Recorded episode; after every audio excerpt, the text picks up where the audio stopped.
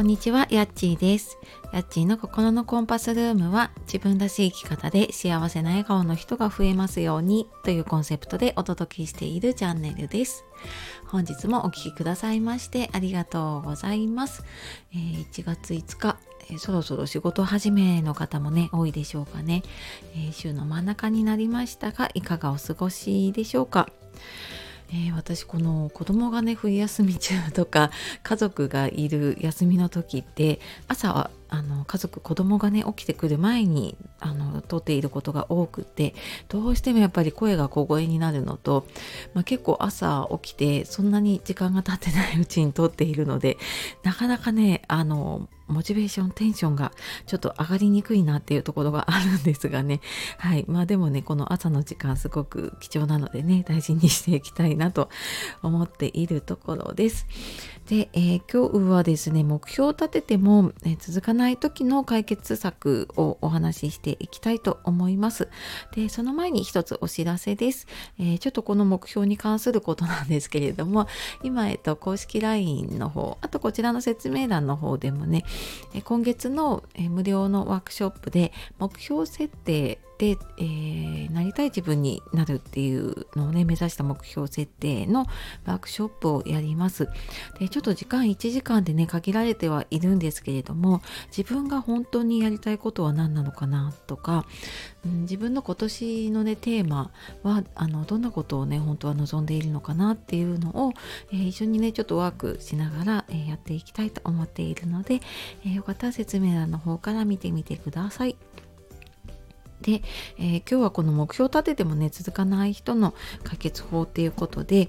えー、私自身もそうだったりあと、ま、いろいろねご相談聞いている中でもなんかやりたいことあるんだけどなかなか続かないなってそういうことってありませんか？でこのなんか決めたことをねやりきれないっていうのを、まあ、解決するにはですね、ま、確実にできるスモールステップを一つずつクリアしていくっていうことをやっていくといいです。でうん、これなんでかっていうとうんなんか目標を立ててそれをやりきれないとかね続かない場合に、まあ、いろんな原因があったりするんですけど一つは自分の今の現状に合っていない大きい目標を立てすぎちゃってで挫折しちゃうっていう場合があるんですね。でやっぱり目標を立ててでそこを継続していくっていうのがすごくそこからはね大事になっていくと思うので、えー、続けていくためにあのあまりにも先の見えない例えばもうゴールが全然見えないマラソンってもうなんか苦しいじゃないですか。あもうなんかどこまで行ったらゴールなんだろうみたいな風になっちゃうと思うんだけれどもあのじゃあここがね通過地点がこう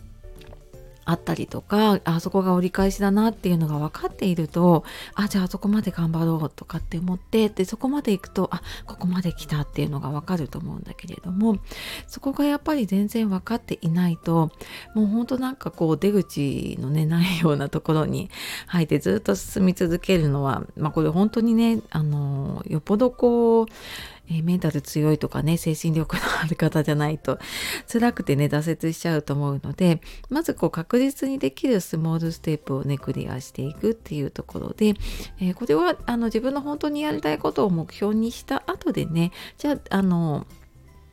ま、毎月の目標でもいいし3ヶ月ごと半年ごとの目標でもいいし、えー、とにかくこう確実にできることもしくはなんか毎日やることであればうんもうなんかこうえーと、ハビットチェーンでねこう毎日こう印をつけていくできたら印をつけていくみたいな、えー、小さなことでもいいと思うんですけれどもそんな風にやっていくと自分のこうできたっていう達成感をね味わうことができるのでやっぱ継続するモチベーションがねそれで上がっていきますよね。あ私できたんだってあまだできるできるっていう風になっていくので、えー、そんな風にねやっていくと続けやすいかなって思います。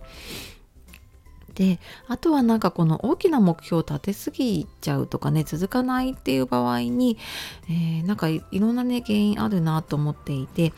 うんなんか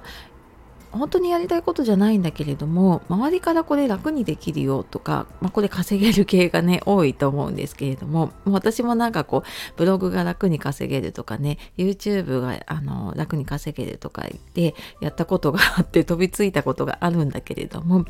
あのそういうなんか楽な情報これ楽でできるよみたいな情報だと自分の本当にやりたいことじゃないっていうのとそこのなんかすごくうん、一見良さそうなところだけ飛びついちゃうので実際やってみるとえ何これすごい大変じゃんみたいなのがあってその中身を見ていないとかよく調べていないとかよくわからないままにそれをね目標とかにしてしまうとあれなんかちょっと無理かもしれないみたいな風になりやすいなっていうのとあとはそうだなあのー、なんか自分はあの今のままで大丈夫だとか自分は幸せだっていうふうに現状に満足してるって思い込んでいる場合があってでこれってうーん何かこう目標を立ててやりきろうと思った時にうーんなんかそこでやろうやって失敗するかもしれないんですよね。ででもそのあ自分は大丈夫もう今のままで大丈夫だっていうふうに思い込んでいると無意識のうちに自分の自信のなさっていうのを、えー、隠してる場合があるんですね。なのでうーんなんかそう思い込んじゃっていないかなって本当にあの今でね満足しているのかなっていうのをちょっとね疑ってみたりとか、うん、少しなんかこう自分と向き合ってみる時間とかをとっていくとあの本当にやりたいことだったりとかねあなんかちょっと自信がないのかなとかねあちょっともうちょっとやってみたいんだけれどもうーんなんか失敗したら嫌だなって思ってる自分に気づくこともあると思うのでなんかそういうのが邪魔している場合とかもあるのでね、えー、そういうのも少し、えー、見てみるといいかなと思います。で、えー、まああの今日ね伝えたかったのはその目標ね大きな目標を立てすぎちゃっている場合はねスモールステップクリアしていきましょうということを、えお伝えをしていきました、え本日も最後までお聴きくださいましてありがとうございましたした。えでは素敵な一日をお過ごしください。やアちがお届けしました。さようなら、またね